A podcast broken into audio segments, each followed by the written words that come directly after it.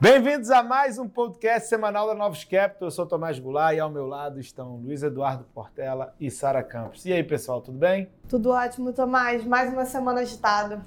Exatamente. Vamos começar lá fora. Né? A gente teve. O externo está dominando totalmente o mercado.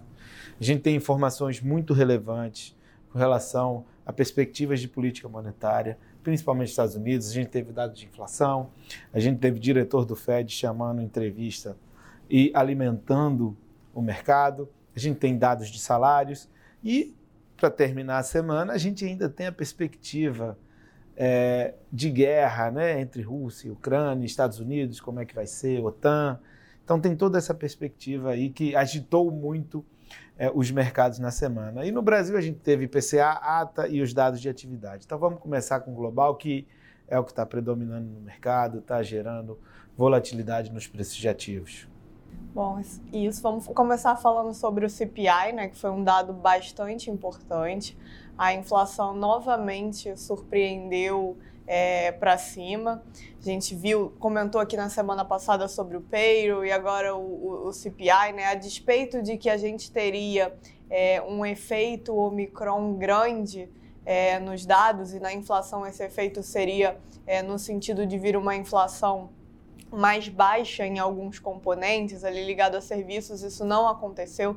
Na verdade, a nossa percepção aqui é olhando para o dado, ele, ele, foi um número bastante ruim, é, no sentido de que mostra uma, uma pressão de preços mais generalizada. Então, a gente teve até a parte de automóveis desacelerando, é, mas outros componentes mais ligados à demanda e aluguel, eles mostraram uma alta significativa.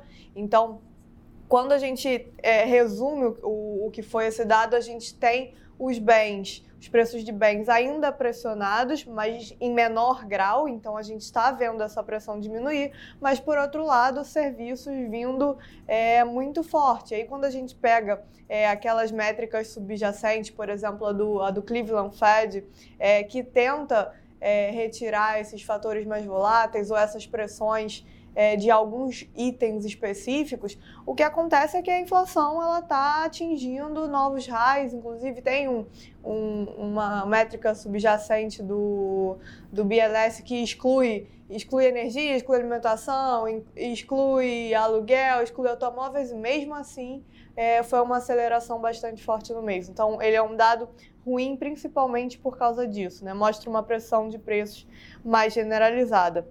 E aí, além dessa é, preocupação com a inflação acelerando, existe também a inflação é, do salário acelerando. Né? Então, a gente é, teve o, o, salário ali que sai junto com, com o payroll é, já mostrando uma pressão, mas esse salário ele tem um problema que sofre do efeito composição, né? dependendo de qual tipo, qual setor né, foi mais afetado ou não, ou qual adicionou mais vagas. Mas a gente tem uma métrica do Atlanta Fed que corrige é, para esse efeito é, composição do emprego, que foi atualizada essa semana e também mostrou é, uma aceleração bastante firme na ponta.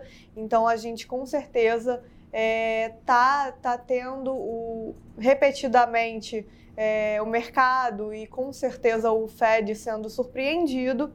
E aí, diante disso, como o Tomás citou no início, a gente teve o Bullard, é, que é um membro até conhecido por mudar é, de opinião é, de forma bastante rápida, ou de, um, de ir a um extremo ao outro, mas ele abriu a possibilidade é, de dar uma alta, do Fed dar uma alta de 50 bips em março, né? algo que o, o mercado já, já começou nessa, já estava nessa semana aumentando a precificação.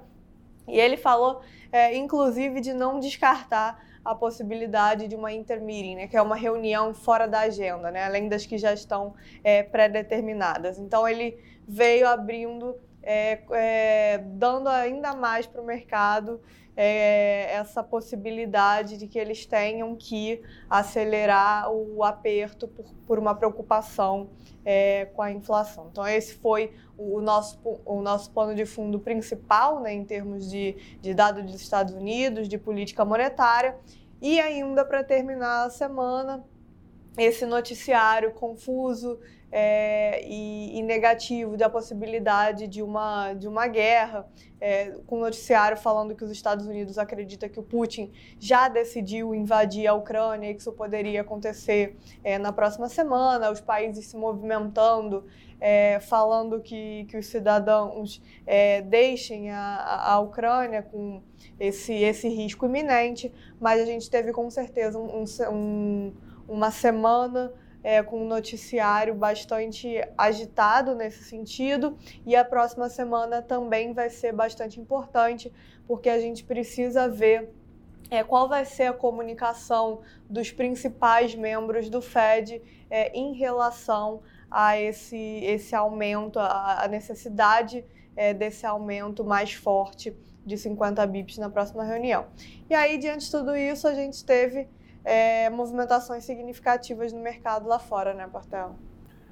É, o mercado que já estava difícil, complicado, né, com o Fed querendo apertar as condições financeiras. Toda a comunicação do Fed, né, desde dezembro para cá, tem sido do lado é, mais rock e o mercado não está levando o Fed a sério. Né? Daí a gente, olhando um pouco da história, né, nos últimos 10 anos, o mercado sempre achou que, o Fed ia ter uma trajetória de normalização da, dos juros, né? quando estava perto de zero, demorou bastante. Sempre foi um caminho meio frustrado, só que dessa vez o Fed tem que subir os juros para conter a inflação, para apertar condições financeiras. Ele é o único que consegue segurar essa demanda aí é, global. Né? E como é que você afeta condições financeiras nos Estados Unidos? Né? Ou bolsa né, cai, né? O americano tem muito dinheiro em ativos financeiros. O principal, você tem que apertar o mercado de, de, de house, né? imobiliário lá, onde dois terços da riqueza do americano, muita gente tem fica alavancado, né, comprado em casa, e você tem que mexer nas taxas de morte, né, subindo o juro, principalmente ali a parte de 10 anos, para ter esse aperto né, nas condições financeiras. Tá? É, a Fed vai ter que precisar apertar mais do que apertou na última vez. O mercado segue colocando um ciclo de, no máximo, o Fed Funds indo para 2%, né, depois começa a uh, entrar em recessão a partir daí. É, só que a gente acha que vai ser um ciclo mais próximo ali a 2004, né, onde o Fed foi subindo juros. O mercado sempre achava que ele ia parar e ele continuou subindo porque a economia estava muito forte. Eu acho que é o é, é como está hoje. A economia está muito forte, a inflação está muito alta, como ninguém nunca viu nos últimos 30, né, 40 anos nos Estados Unidos. Então, acho que vai ser um processo é, doloroso para os mercados. É, a Bolsa Americana vai ter que cair, ou então o crédito vai ter que piorar. É, e tipo, por isso a gente vai ter esse ambiente mais difícil no mercado global. E para fechar a semana, né, a gente tem essa questão da, da guerra. Né? O mercado estava mais tranquilo, porque ninguém imaginava que ia ter alguma coisa até as Olimpíadas de Inverno acabarem na, na China. Né? Né, que, o, que a Rússia iria esperar acabar as Olimpíadas para apertar as negociações, a, a, a, começar a provocar mais. Né? Mas, mas durante a semana teve né, treinamento militar e hoje a gente está aí com os mercados né, fechando no pior momento né, da semana, a Bolsa Americana caindo 2%, você tem o petróleo subindo aí quase 5%, né, você tem o ouro firme subindo 1,5%, a moeda da, da Rússia se desvalorizando é, 3% aí no dia, é, isso mesmo, o Banco Central russo ter subido 100 bips o juro hoje, sinalizado mais aumentos, que mostra que é uma preocupação é, de guerra. E o mundo vive um momento delicado né, em relação à inflação e a Rússia é o maior exportador de fertilizantes né, do mundo. Então, se tiver uma guerra, Ucrânia e Rússia, você vai prejudicar a safra americana, a gente pode ter mais um choque de commodities agrícolas, e as commodities já estão subindo nesse ano, pressionando a inflação, a gente entrar numa espiral negativa somado à pressão de serviços né, no CPI nos Estados Unidos. E o CPI, é, a parte de serviços nos Estados Unidos está rodando acima de Brasil. É, então, É, você vê como está num processo é, difícil lá. Então, com isso, a semana, Bolsa Americana fechando em queda de 2%, juro americano que estava abrindo 15 bases na semana, o curto, né, chegou a abrir 30 bases, né, com essa declaração do, do Bullard, acho que foi muito importante, porque saiu o número de inflação nos Estados Unidos, onde o mercado esperava que pudesse ser um viés para baixo, veio acima do esperado, a composição veio muito ruim. O mercado continuou melhorando, né? ou seja, as condições financeiras não estavam se apertando e, e um dirigente do Fed importante chamou uma entrevista na Bloomberg, parece para chamar a atenção no mercado. Ó, pessoal, quero apertar as condições financeiras. É, então, o petróleo, né, com essa alta aí, fechou em um e meio de alta na semana. É, e o mercado local né, segue aí no tom mais positivo, segue o fluxo para o Brasil, bolsa fechou em alta na semana de 1%, o real valorizando 1% na semana, e os juros, né, que sentiu bastante, o juro abriu aí quase 60 bips na semana, é, parece que o BC é, corrigindo um pouquinho é, o comunicado, né, divulgando a ata, né, Tomás? Exatamente, parece que o, o, o juro ele canaliza tudo que vem do externo e, e os outros ativos performam bem da mesma forma que o, o câmbio já teve esse papel em, em, períodos passados, né?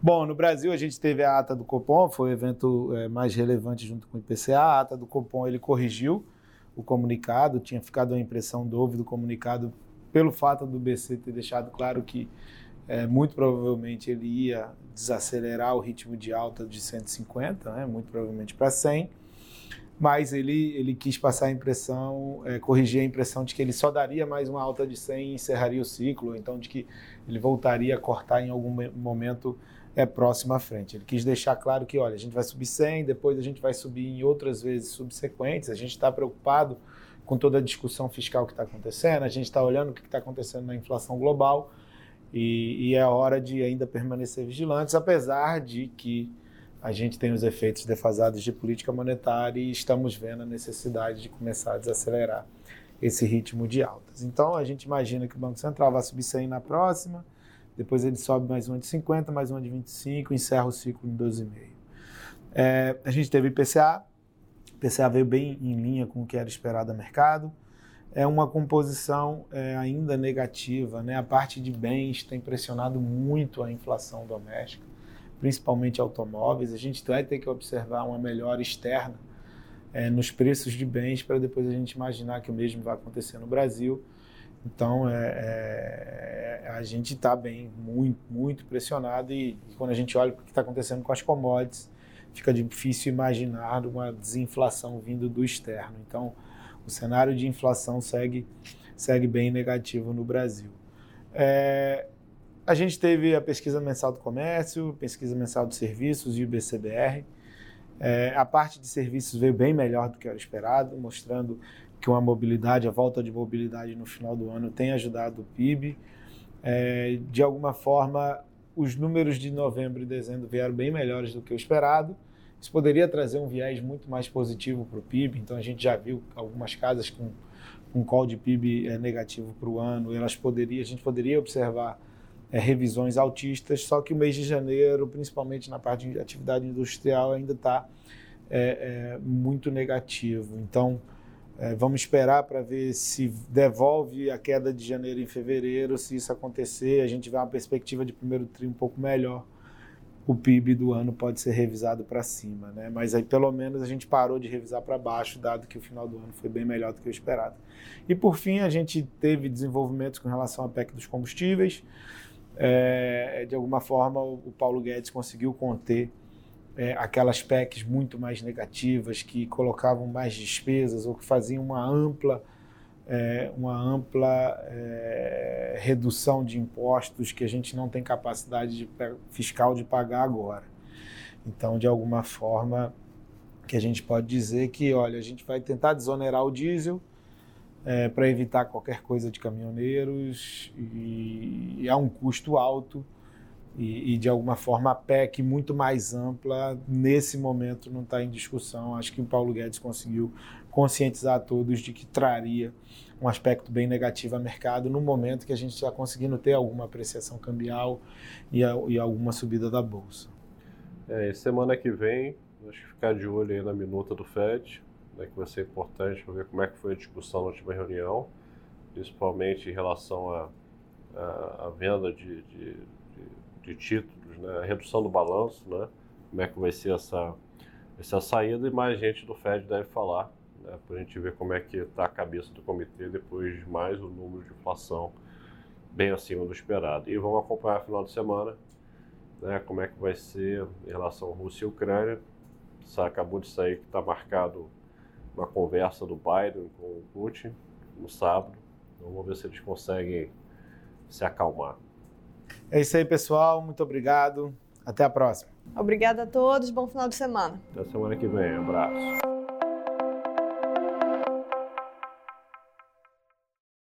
A Novos Capital, gestora de recursos limitada, não comercializa nem distribui cotas de fundos de investimento ou qualquer outro ativo financeiro. Este podcast não constitui uma oferta de serviço pela Novos e tem caráter meramente informativo. A Novos utiliza informações de fontes que acredita serem confiáveis, mas não se responsabiliza pela exatidão de quaisquer das informações assim obtidas e utilizadas neste podcast, as quais não foram independentemente verificadas. Estas informações podem estar desatualizadas ou sujeitas a opiniões divergentes. Este conteúdo não constitui uma opinião ou recomendação, legal ou de qualquer outra natureza, por parte da Novos, e não leva em consideração a situação particular de qualquer pessoa. A utilização das informações aqui contidas se dará exclusivamente por conta e risco de seu usuário. Antes de tomar qualquer decisão acerca de seus investimentos, a Novos recomenda ao interessado que consulte seu próprio consultor legal.